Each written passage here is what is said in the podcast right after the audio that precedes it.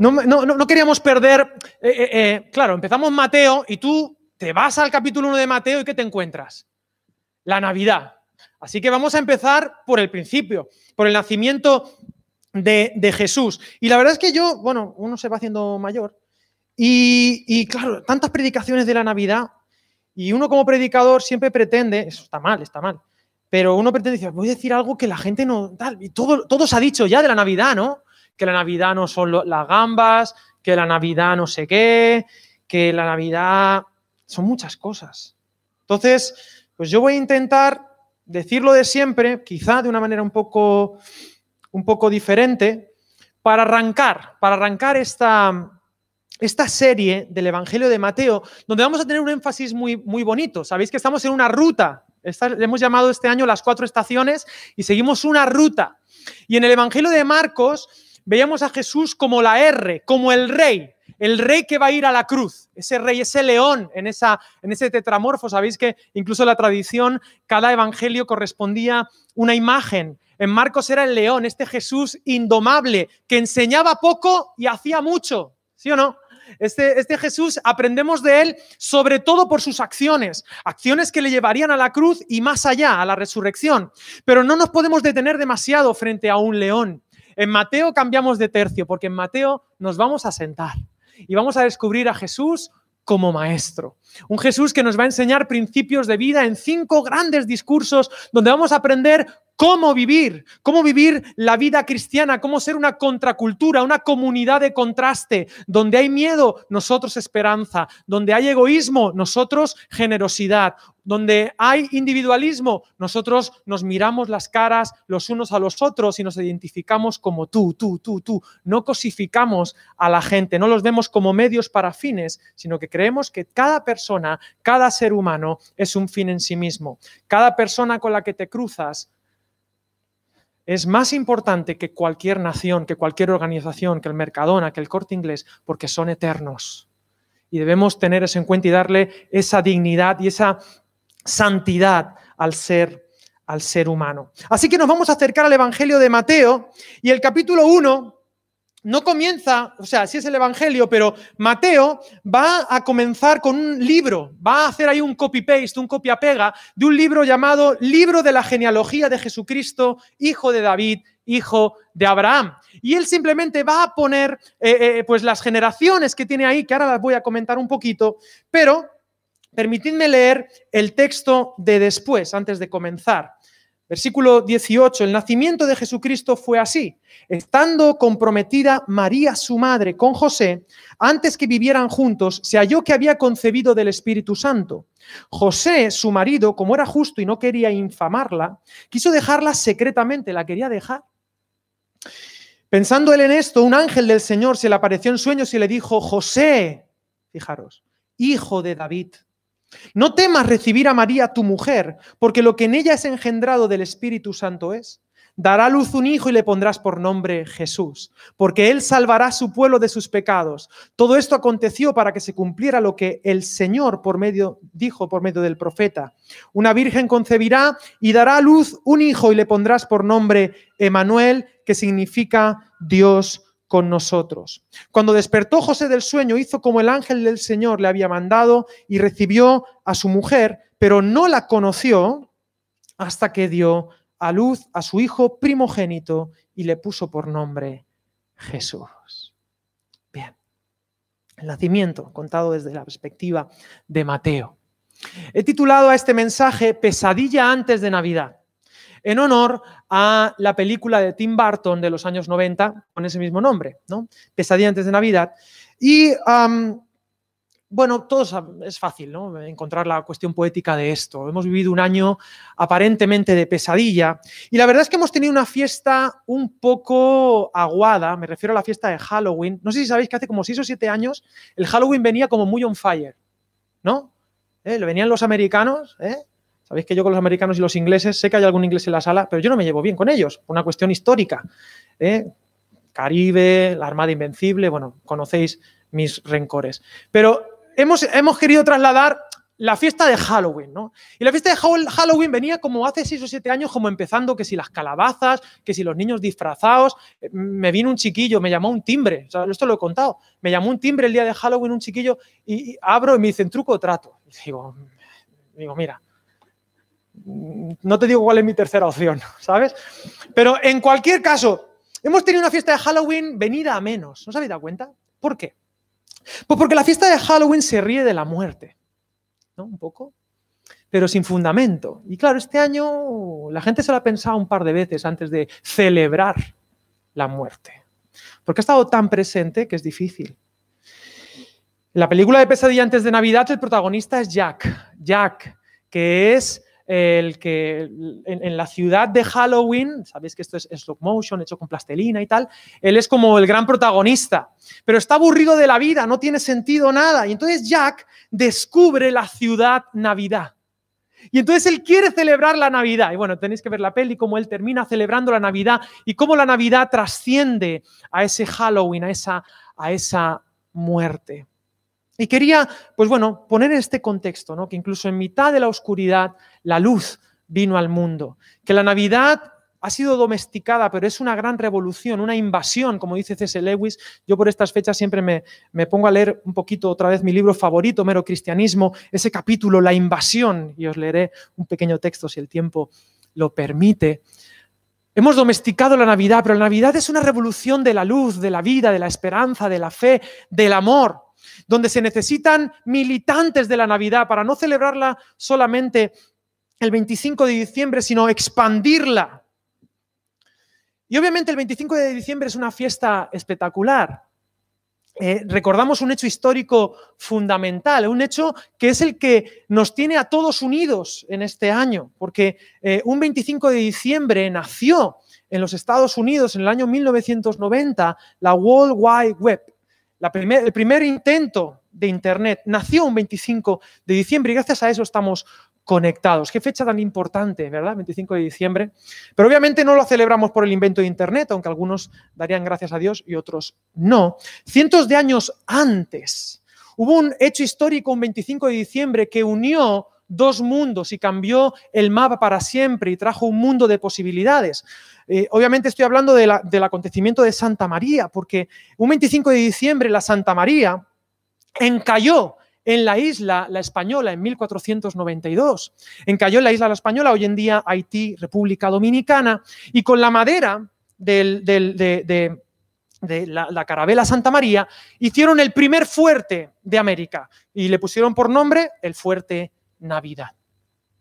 Así que se unieron dos mundos un 25 de diciembre. Pero claro, no celebramos la Navidad por eso y algunos eh, revisionistas históricos menos irían a celebrar un 25 de diciembre por eso. La realidad es que celebramos la Navidad porque un papa llamado Julio I en el año 335 decidió que no sabemos cuándo nació Jesús. Es la verdad. No tenemos datos del nacimiento de Jesús. Tenemos muchos más datos de su muerte, en torno al año 30, un viernes de Pascua. Eso sí, y de la resurrección, un domingo. Dos días después, o tres, según lo cuente. Ya sabéis que los hebreos cuentan mal. Esto lo he explicado, ¿verdad? Los hebreos cuentan mal porque dicen el primer día es el uno, viernes uno, sábado mal. Pero no importa. Tenemos muchos datos de esto, pero dice, bueno, sería bonito recordar también el nacimiento de Jesús. ¿Qué día lo ponemos? Pues lo vamos a poner el 25 de diciembre. ¿Por qué? Porque unos 60 años antes, el emperador Aureliano, en el año 274, dijo, el 25 de diciembre va a ser el día del sol invictus, del sol invencible, que vence siempre. Tres días después del día donde hay menos luz solar. Así que, ¿por qué no recordar el nacimiento de nuestra verdadera luz el 25 de diciembre? Y por eso recordamos la Navidad, la Natividad, el nacimiento en estas, en estas fechas. Algunos os gustó la historia de la primera pandemia. La, semana pasada me habéis algunos preguntado. La primera pandemia, que fueron unos años antes de esto. La primera pandemia que tenemos registro, la pandemia de Galeno, la peste antonina, año 165, y cómo los cristianos, con sus hechos, cambiaron la historia. Los paganos no tenían los medios, pero los creyentes sí. Empezaron a sanar a la gente. Se enfermaban algunos a pesar de de las, de las cosas prudentes que podían, entendían en su conocimiento médico, tenían. Pero ellos habían aprendido que había que amar al prójimo como a uno mismo. Y a pesar de que duró 15 años esa pandemia y 2.000 personas al día morían en Roma nada más, salvaron a muchas personas y se bautizaron muchos. Lo que no sabéis es que no fue la única pandemia, hubo una más al, año, al siglo siguiente, conocida como la pandemia, perdón, como la peste de Cipriano.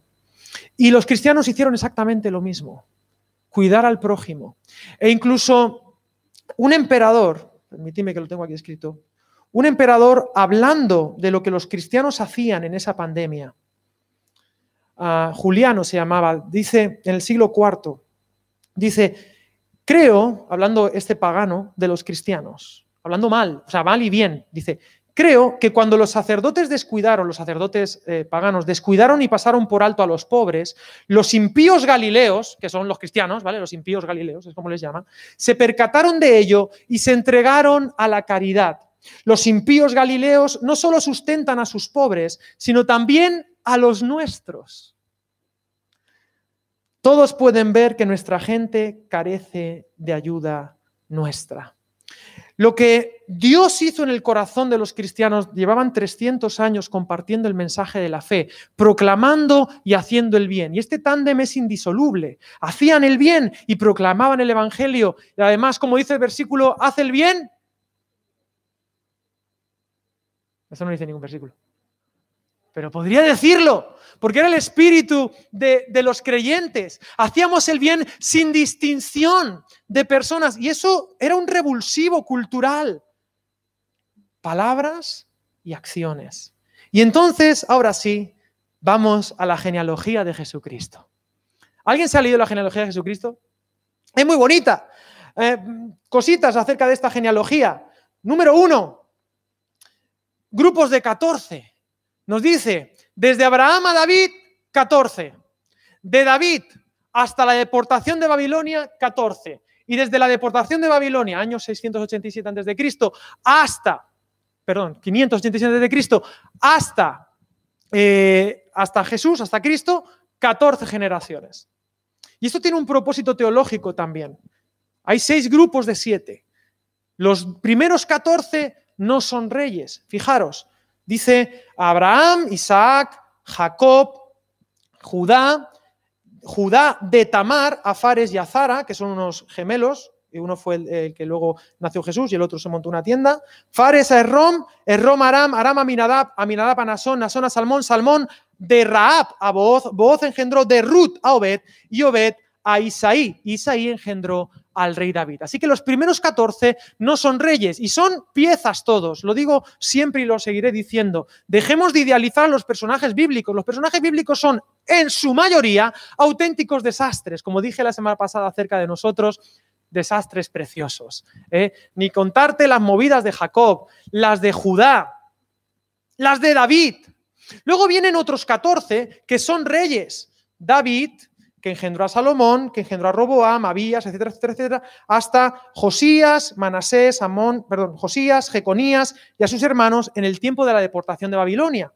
Si tú te lees el libro de Primera y Segunda de Reyes y Primera y Segunda de Crónicas y ves los reyes que tenía Israel, esto es como Breaking Bad. ¿Habéis visto la serie Breaking Bad?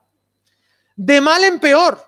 El rey siguiente, normalmente, había alguna excepción, Josías, un poquito Ezequías, Asa, con ese nombre ya podía hacer bien las cosas, porque feo era el nombre. Pero salvo tres o cuatro, la mayoría de los reyes, un desastre. Tú lees y lo primero que dice, y no sé quién hizo lo malo delante del Señor, no siguió los caminos de su padre David. Todo mal, uno tras otro. Y mientras ocurría esto, los profetas iban avisando. Venía un profeta, venía Isaías, que ahora lo veremos, Isaías, que ahora lo veremos y lo hemos leído. Cuidado, no sé si habéis visto esto, ¿no? Cuidado. Cuidado, que sí, que el pacto, de, el amor de Dios es eterno, el amor de Dios es inviolable, pero las consecuencias van a estar ahí. Cuidado que nos van a echar, que nos van a echar. Cuidado, cuidado. Y no importa el profeta que lo dijera. Todo mal, hasta que llega en época de Jeremías y el cuidado, Jeremías, al principio decía Jeremías, eh, cuidado, ¿qué tal? Y luego digo, hasta aquí hemos llegado. Dice, hagáis lo que hagáis, esto se chapa. Ya no, ya no hay oportunidad. Esto se acabó aunque al final apuntaba, pero habrá un futuro, habrá una promesa. 14, 14 mal. Y luego los otros 14 ya ni son reyes, aparece Zorobabel y tal, pero vuelven a tierra prometida. El camino de Israel no fue un camino de rosas, era un poco breaking bad, de mal en peor. Dios no eligió a su pueblo por buenos, los eligió por malos. Cuando Jesús nació era un mundo bastante oscuro en muchos aspectos. Era un mundo bastante terrible, la Galilea de aquella época. Una depresión económica fuerte, muchas luchas fraticidas. Pero Jesús nació. Y es interesante la primera propuesta de Mateo. Las dos primeras, los dos primeros siete no eran reyes hasta David. Los siguientes dos listas son dos de siete que son reyes. Las dos siguientes listas de siete no son reyes. Entonces tenemos seis grupos de siete, donde los dos primeros no son reyes, los dos segundos son reyes, los dos siguientes son reyes, y está por inaugurar el séptimo grupo con alguien. Y la tónica, la rítmica es que si los dos no eran reyes, los dos siguientes sí, los dos siguientes sí, ¿qué es lo que toca ahora? El rey. Y el rey del grupo siete. Un rey va a nacer. Y aquí hay una declaración de intenciones brutal. Una Navidad que no puede ser acomodada, una Navidad que no puede ser domesticada. Va a nacer un rey y eso significa que ese rey tiene el derecho legítimo por sangre de demandar lo que es suyo. Y lo va a defender con los profetas, entre ellos, en este texto, Isaías, 700 años antes. Me encanta ese texto de Isaías. Déjame que os lo lea. Isaías, versículo 7 del capítulo 9, 6 y 7. Porque un niño nos es nacido, hijo nos es dado y el principado sobre su hombro. Y se llamará su nombre admirable, consejero, Dios fuerte, Padre eterno, príncipe de paz. Lo dilatado de su imperio y la paz no tendrá límite sobre el trono de David y sobre su reino, disponiéndolo y confirmándolo en juicio y en justicia desde ahora y para siempre. El celo del Señor, es decir, la insistencia de Dios de los ejércitos, hará esto. El que van a hacer no es un cualquiera, es un rey. Y es un rey que tiene, como digo, la legitimidad de declarar lo que es suyo, todo este planeta y todo el universo. Por él y para él es que es tu vida y es la mía. Ahora bien, hay un detalle muy bonito en las genealogías, que seguramente lo habéis escuchado también, y es las mujeres que se mencionan en la genealogía. Se mencionan cuatro mujeres por orden de aparición, Tamar, Raab, Ruth y Betsabé. Y estas cuatro mujeres nos hablan de un diálogo de todo el Antiguo Testamento entre la ley y la gracia. Para los que nos visitáis, me gustaría romper una lanza a favor del Antiguo Testamento. Hay gente que dice, es que en el Antiguo Testamento aparece un Dios legalista, un Dios perverso, un Dios justiciero, llámalo como quieras, y luego parece que se domestica ese Dios y en el Nuevo Testamento Jesús predica a un Dios oso amoroso o teletabi. No, el Antiguo Testamento es una es un concierto, no sé si sido un concierto de música clásica, donde hay muchas voces, donde hay contrapuntos, donde hay diálogo, tensión entre la gracia y la ley. Tamar, una mujer que se queda viuda varias veces. Y entonces ella se hace pasar por prostituta, tiene relaciones con su suegro y nacen eh, eh, Fares y Zara pero es alabada. Aquí está en esta lista. Ella se hace pasar por prostituta, pero es que la siguiente de la lista es Raab. Que Raab no es que se haga pasar. Raab es una cananea que vive en Egipto, en, perdón, se me ha ido, en, Jericó. Y allí, pues ella probablemente eh, gestionaba una posada, pero claro, una posada donde tú podías cenar y podías también otras cosas, ¿vale? Por eso se le conoce como Raab la ramera. Pero Raab también es alabada por la fe y por confiar en ese Dios que iba a traer ese pueblo para cambiar toda la ética de Canaán, o por lo menos lo quería intentar. Pero es que además, la siguiente es Ruth. ¿Sabéis que Ruth? Tenemos un libro en la Biblia que se llama Ruth. ¿Sabéis esto? Pero Ruth, si le podemos apellido, es Ruth la Moabita. Ruth la Moabita. Y cuando un israelita escuchaba Moabita, lo primero que pensaba era en una violación de las hijas de Lot que emborrachan a su padre, tienen relaciones con él y nacen dos naciones, Amón y Moab. Y cuando tú escuchabas como israelita Moab, te acuerdas de que fueron los moabitas los que no te permitieron pasar por su tierra para ir a tierra prometida. Y por eso en Deuteronomio capítulo 23, lo puedes leer perfectamente, dice, a ver, los extranjeros, esto es como todo, si tienen arraigo podrán ser israelitas a la tercera generación, ¿no? O sea, tus nietos podrán ser israelitas. Pero dice claramente en Deuteronomio, pero el moabita jamás entrará, nunca entrará en el pueblo de Dios un moabita, porque no te dejaron pasar. Y entonces tú abres tu Biblia y te pones a leer Ruth. ¿Y quién es Ruth? La moabita. El Antiguo Testamento es un diálogo entre la ley y la gracia, porque ella no solamente, también como viuda, no solamente entró al pueblo de Dios, ahí en Belén, en casa de pan, sino que es un ejemplo de fe, un ejemplo precioso que además redime a través de su relación con Booz, ese inicio de los moabitas. Hasta para los moabitas hay buenas noticias. Hasta para los moabitas iba a ser el rey Jesús. Y de hecho Ruth es bisabuela, me parece, o abuela o bisabuela. Bisabuela, ¿no? Bisabuela del rey David. Así que ya tenemos tres mujeres ahí dialogando con, con la ley. Pero es que encima luego llega, ni siquiera la menciona, la que era mujer de Urias. ¿Quién es? Betsabé. Que al principio Betsabé, cuando lees segunda de Samuel, aparece simplemente como un objeto de deseo, pasivo. Sabemos lo que pasa. ¿eh? Cuando tú asociabas, Betsabé siempre lo asocias con adulterio, ¿verdad? Pero al pasar los años, Betsabé se convierte en una figura protagónica y es causa directa de que su hijo Salomón sea el rey. ¿Vale? Y estas cuatro mujeres aparecen en la genealogía de Jesús, de las cuales Jesús se siente orgulloso. Yo soy heredero de esta historia, de una historia difícil, de una historia a veces sucia, de una historia a veces difícil de contar, de un breaking bad de mal en peor, pero es mi historia. Y él nace en ese pesebre sucio. Yo siempre digo de manera poética, si Jesús pudo nacer en ese pesebre sucio, maloliente, un pesebre es un lugar donde comen los animales. ¿Qué habría en ese pesebre? El otro día me dieron caña en las redes sociales por decir esto. No, porque el Señor jamás va a estar con algo sucio. Digo, pues. Pues entonces conmigo no va a estar. Por mucho que me duche. Él no se avergüenza de su historia. Él no se avergüenza de tu historia. Y cuanta más oscuridad, más brilla la luz de Jesús en aquel pesebre precioso. Me gusta ese rey, porque todo lo que toca Jesús lo hace precioso. Un pesebre, ya ves tú, ¿quién pensaría que de un pesebre se harían tantas y tantas y tantas canciones? ¿Estáis conmigo? Sí, hemos llegado a Jesús. Gracia, gracia y ley. Me gusta.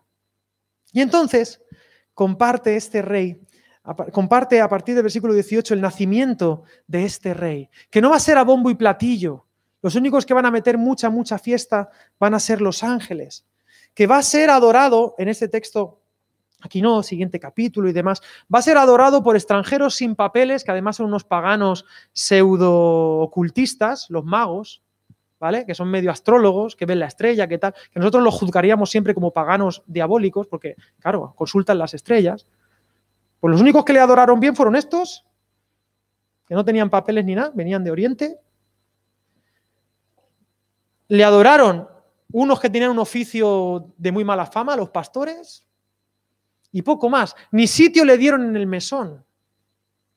Porque este es el rey que nosotros queremos conocer de verdad, el rey que necesitábamos, un rey que no le importaba mancharse las manos, Dios. Me, gusta porque en Isaías habla de que su nombre será Padre Eterno. Este es el gran misterio, lo hemos cantado, hemos dicho el Dios humanado o el verbo humanado. El verbo humanado, qué palabras, ¿eh? ya no se habla bien, antes molaba más. El verbo humanado. Dios hecho hombre, qué locura. Esta es la gran piedra de tropiezo para los no creyentes, lo que Pablo llama el escándalo. un escándalo. Yo, vale, yo puedo permitir que Dios sea grande, que sea algo trascendente, pero que se haga una persona. Y dice, bueno, se hace una persona, pues que hubiera nacido en un palacio. No, nace en un pesebre. Escúchame, Dios hubo un día que lloró lágrimas humanas y no sabía hacer otra cosa más que llorar. La vulnerabilidad de Dios. Ese es el gran secreto del cristianismo. Yo sigo un Dios que es vulnerable. Un Dios que no me salvó con su fuerza, sino en su debilidad, en su humanidad. Que tuvo que aprender a hablar. Que, se cayó cuando aprendía a caminar. ¿O qué te crees? ¿Que Jesús era Superman? ¿Que levantaba camiones? ¿Habéis visto la película de Superman? Que levanta así un tractor. No. Jesús era humano, el humano más humano que ha pisado esta tierra. Pero era era el Dios, era el rey, no que yo hubiera votado, no que yo hubiera elegido, no era el rey que yo quería, era el rey que yo necesitaba y que tú también necesitas. Ahí está, ahí está José, hijo de David, que no se lo cree y tiene que venir un ángel y explicarle. Y me gusta los dos nombres que le da que, le da este texto. Porque basa en el texto de Isaías, se llamará Emanuel, que significa Dios con nosotros. Y se llamó Jesús, que significa Salvador. Salvador, el que salva estando con nosotros. Dios con nosotros. Dios no nos vino a salvar simplemente lanzándonos el, el, regalo de la salvación. Toma, toma un regalo de la salvación. Por eso la gente se le cae la salvación se le pierde porque creen que es un objeto. Como es un objeto, la tienen en la buchaca, en el bolsillo. ¡Ay, se me ha caído la salvación! No, porque la salvación es Jesús. Es Dios conmigo. Es Dios en mí. Y Él está obcecado en salvarme. Lo dije la semana pasada. Esta gente llegó hasta Babilonia. Pues hasta Babilonia los traeré. ¿Tú hasta dónde estás dispuesto a llegar? Si Dios es contigo, Él está dispuesto a llegar hasta la muerte a por ti y de allí sacarte, aunque sea de los pelos. Siempre pongo la misma historia. Lázaro. ¿Te acuerdas de Lázaro? ¿Cómo estaba Lázaro? Estaba muerto. Lázaro estaba muerto. ¿Y qué hace un muerto? Estar muerto. No hace nada. Pero ahí estaba. Jesús llegó allí. Lloró por él. Ahora hablaré de esto. Ora una oración rara, me gusta, el sol dice que oró mal, yo siempre digo esto, Jesús es una de las personas que ora mal en la Biblia, porque él ora con los ojos abiertos, eso está mal, ¿vale? Entonces él oraba con los ojos abiertos, miran, mal, hay que orar así, compungido siempre. No, él con los ojos abiertos, Padre, yo sé que tú siempre me escuchas, yo sé que tú siempre no sé qué, Padre, pin, por aquí, por allá. Me parece una oración eh, como esta gente que ora para que le escuchen los demás, ¿sabes? Ya, que te Padre, yo lo hago más que, más que por ti, si es por ellos. Mira, socorro, la paloma. Padre, tal, no sé qué. Y Y cuando ya se cansa de orar, yo qué sé, le dice, Padre, ¿cómo está el cielo? Bien, vale, me alegro. ¿Y cómo están los ángeles allí? Bien, ¿cómo está Gabriel? Bien, se ha roto. El otro día se chocó con no sé quién. No me digas, sí, lo he llevado al taller. Guau, me ha costado un dineral, el precio está por las nubes. Ja, ja, ja, ja. Ja, ja, se rían los dos. Ja, ja, ja. Una oración. Y cuando le dio la gana a Jesús, porque él es el rey, él dijo, Lázaro, ven fuera. ¿Y qué hace Lázaro? Pues Lázaro, aunque está muerto, viene. Porque hasta los muertos tienen que obedecerle a Jesús. Y si tú eres de los suyos, aunque estés muerto, vivirás. Y escucharás su voz. La voz del rey, que es la única voz legítima para resucitar a los muertos. Yo soy muy de pelis. Me gusta mucho el rey Arturo. me gustan las leyendas. Solo el rey podía sacar la espada Excalibur de la piedra. ¿Sabes eso? Que por muy fuerte que tú seas, tú no puedes sacar.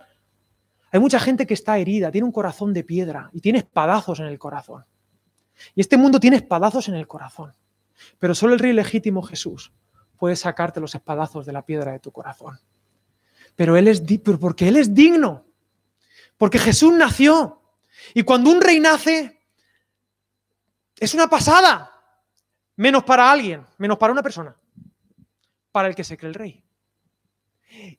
Y para Herodes el tetrarca, capítulo 2, no vamos a entrar. Para Herodes el tetrarca, el nacimiento del rey legítimo, él era idumeo, de Edom. Y estaba allí Herodes. ¿Sabéis quién es Herodes, no? El tetrarca, el que mató a los chiquillos. Herodes era un tipo muy reconocido. Herodes, si hoy tú te vas a Israel, la gente, los israelitas, se enorgullecen de la persona de Herodes. Era un buen político, hizo ciudades espectaculares. Cesarea Marítima es obra de él casi exclusivamente. Las reformas de Jerusalén, el templo de Jerusalén. Lo hizo precioso, lo, puso en el mapa Jerusalén, una provincia apartada del imperio romano. Era un buen estratega político, alguien reconocido, grandeza humana. Pero no era el rey legítimo. Y le tuvo miedo a Jesús de Nazaret, al que nació en un pesebre. Él allí en todos sus palacios. Porque el statu quo tiene miedo a Jesús, porque es el único digno de tu corazón y del mío. Por eso, los que nos creemos los reyes de nuestra vida, nos da miedo Jesús los que hemos construido nuestro proyecto de vida. No, no, no. Yo soy el resultado de mis decisiones. Bueno, en ese sentido, Jesús te da miedo. Porque Jesús no viene como una Navidad domesticada con gorrito de Papá Noel. Jesús viene con la corona. Jesús viene diciendo, tu vida me pertenece. Y es la única manera de que seas salvo. Y si tú te crees el rey de tu vida, Imagina, esto lo digo demasiado, pero imagínate que te estoy abrazando, ¿vale? ¿Vale? Sabéis que cuando yo digo que te imagines que te estoy abrazando porque te voy a decir algo bonito. ¿eh? Imagínate que te estoy abrazando con lo que te estoy diciendo. Pero si tú te crees el rey de tu vida, si tú crees que eres el dueño de ti mismo, de tus decisiones, si tú crees que tú te has construido a ti mismo y tú te crees el soberano de tu vida, solo tienes una opción lógica delante del rey legítimo de tu corazón, que es abdicar. Tienes que abdicar y ponerte de rodillas delante del único rey que merece ser adorado, Jesús de Nazaret. Y si quieres convertirte en un guerrero o en una guerrera de Él y poner tu espada a su servicio en la vida y en la muerte. Si quieres eh, recuperar esa épica, hazlo. Y yo creo que todos hemos nacido para tener un rey por el cual vivir y por el cual morir abdica en el nombre de Jesús. Porque es lo que Mateo 1 está queriendo enseñarnos, que el rey ha venido y él merece toda nuestra vida. ¿Tiene sentido hasta aquí lo que acabo de decir? Ahora bien, cuidado, porque esto suena como muy... ¿no? Pero me gusta el texto que dice, ah, porque dará a luz un hijo y le pondrás por nombre Jesús, versículo 21, porque él salvará su pueblo de sus pecados. Todo esto aconteció para que se cumpliera lo que dijo el Señor por medio del profeta. Una virgen concebirá y dará a luz un hijo y le pondrás por nombre Manuel, Dios con nosotros. ¿Por qué se llama Jesús? Dice, porque salvará a su pueblo de sus pecados. Esto ya lo he dicho varias veces, pero es que es Navidad. Hay regalos que dan un poquito de rabia. ¿No te pasa? Por ejemplo, ¿qué pasa si yo te regalo a ti un libro que es cómo, cómo perder 25 kilos en tres meses? Y tú me dices, ay, muchísimas gracias.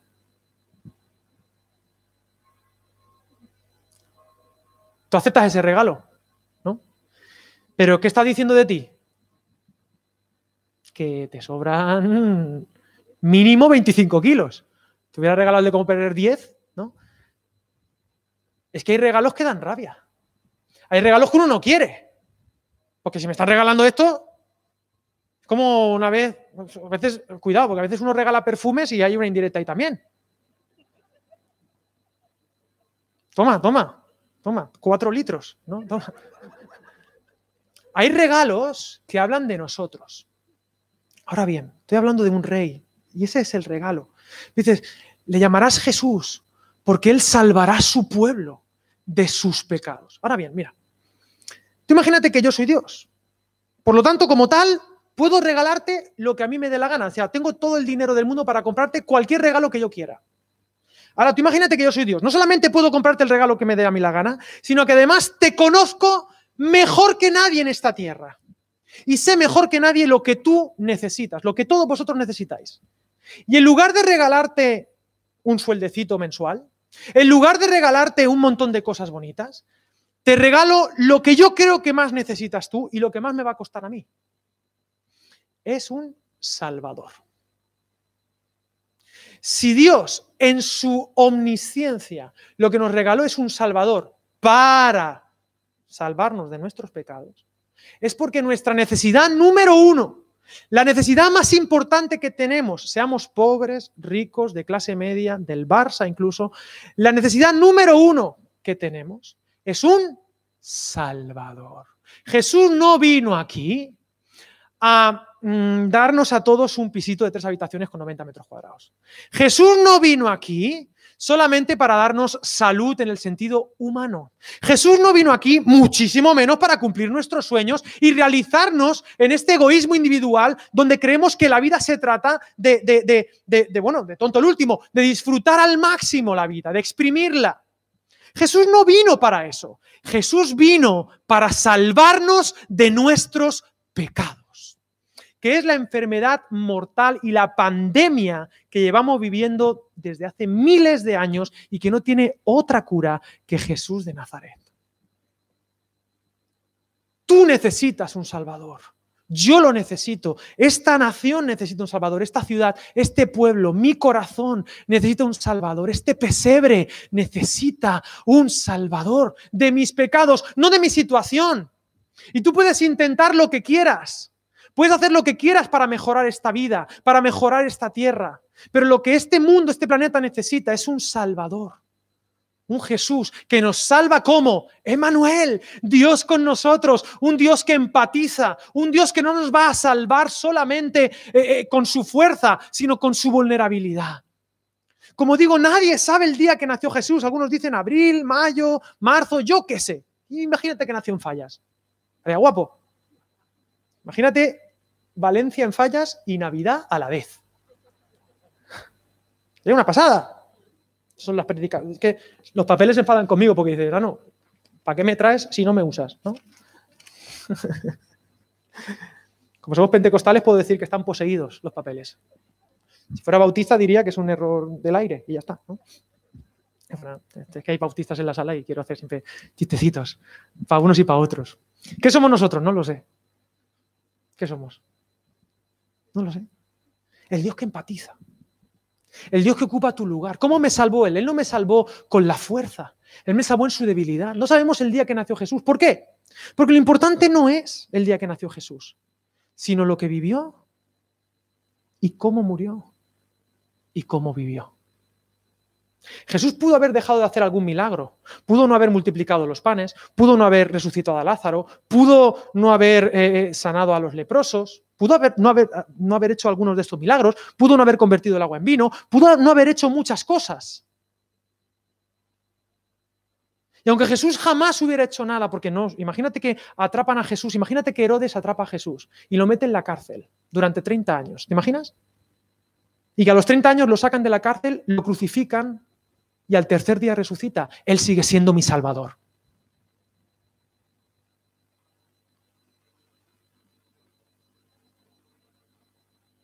Sigue siendo mi Salvador. Porque no me salvaron sus hechos. Me salvó su sacrificio, su amor incondicional. Porque llegó hasta mi Babilonia y de allí me sacó.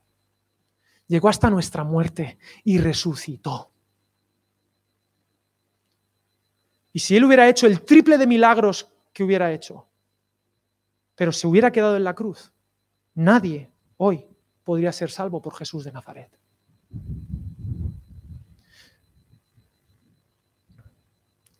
Y en este caso el orden de los factores sí que altera el producto. Porque nosotros, Dios nos, mira, Dios es el Dios que llora. El Dios griego era un Dios apático un Dios lejano que no, que es tan perfecto que no se puede molestar, que no, que no llora por nosotros. Jesús sí lloró.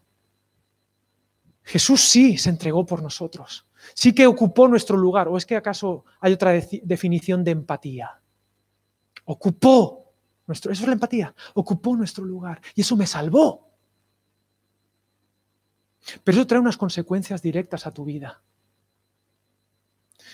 Los cristianos en aquellas pesadillas de la pandemia hacían el bien, pero no hacían el bien porque eran buenos.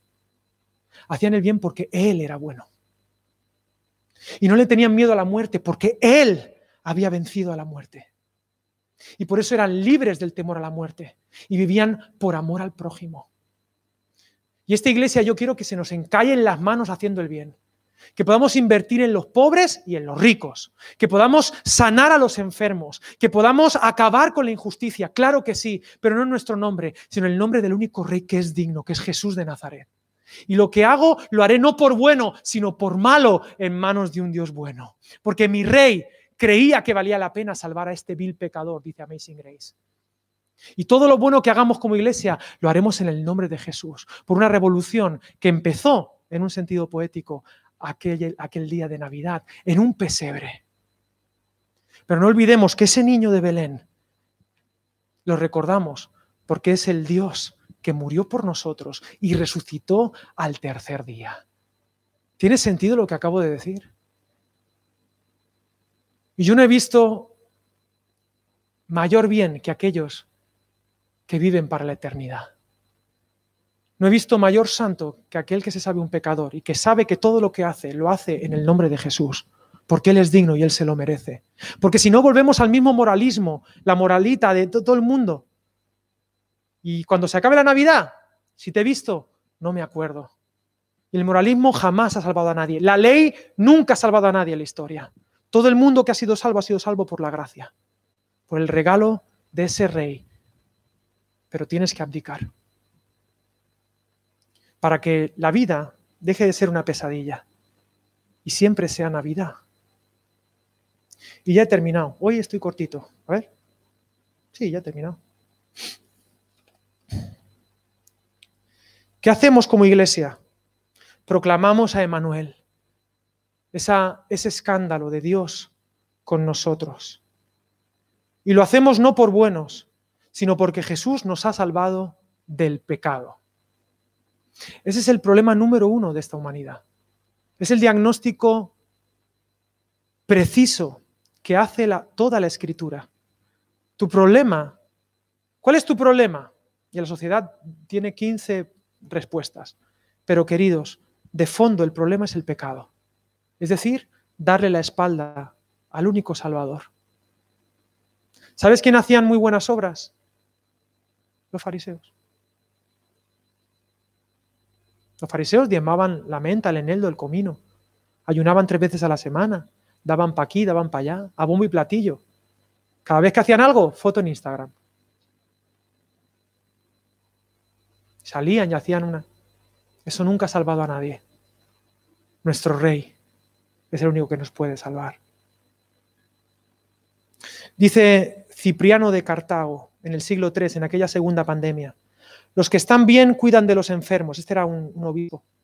Los parientes atienden amorosamente a sus familiares como deberían. Los amos muestran compasión hacia sus esclavos enfermos. Los médicos no abandonan a los afligidos. Estamos aprendiendo a no temer a la muerte. La esperanza no es un moralismo de buenas obras, de buenismos, sino de Jesús, Emanuel, Dios con nosotros, que nos salvará de nuestros pecados, de los tuyos y los míos, y como resultado haremos el bien. Que esta sea la invasión de todo el año. Y dice C.S. Lewis, en su libro Mero Cristianismo, en su capítulo de la invasión. Un territorio ocupado por el enemigo. Eso es lo que es este mundo. El cristianismo es la historia de cómo llegó aquí el verdadero rey, disfrazado si queréis, y nos convocó a todos para tomar parte en una gran campaña de sabotaje. Cuando acudís a la iglesia, estáis en realidad escuchando la secreta telegrafía de nuestros amigos. Esto está entre guerras, ¿vale? Años 40, no había ni móviles ni... Precisamente, dice, por eso el enemigo está tan ansioso por impedirnos acudir. Lo hace aprovechándose de nuestra vanidad, de nuestra pereza y de nuestro esnovismo intelectual. Me gusta. Sé que alguno me preguntaría, ¿de verdad te propones en la época en que estamos reintroducir a nuestro viejo amigo el demonio con sus pezuñas y cuernos? Bueno, no sé qué tiene que ver con ello la época en la que estamos. Y sigue. Señores y señoras, la luz vino al mundo. Y es la única esperanza que este planeta tiene. Jesús de Nazaret, el Rey. Todos tus proyectos, me da igual lo bonitos que sean, todos tus emprendimientos, me da igual la buena idea que tengas, todo tu proyecto de familia, lo que sea, está destinado a la oscuridad y al fracaso, a menos que abdiques y entregues tu vida a Jesús de Nazaret, que es la única esperanza que tenemos. Porque la paga del pecado es la muerte, es decir, la oscuridad, la nada. Y por mucho que te esfuerces, estamos contagiados de esa enfermedad. Por eso Jesús vino como Salvador, como Emanuel. Él nos salvó. Sin Jesús, la, vida, la Biblia dice que tu vida es Hebel, vanidad de vanidades, vapor que se lleva el viento, humo. Y no importa cuánto dinero tengas en el banco, no importa lo buen padre o buena madre que seas, lo buen ciudadano que seas, lo buen trabajador, la jubilación buena que tengas. Sin la esperanza de un Salvador de tus pecados, la vida es Hebel, vapor. Y no tiene ningún sentido. No hay manera. Pero si Jesús es tu Salvador, entonces sí, feliz Navidad.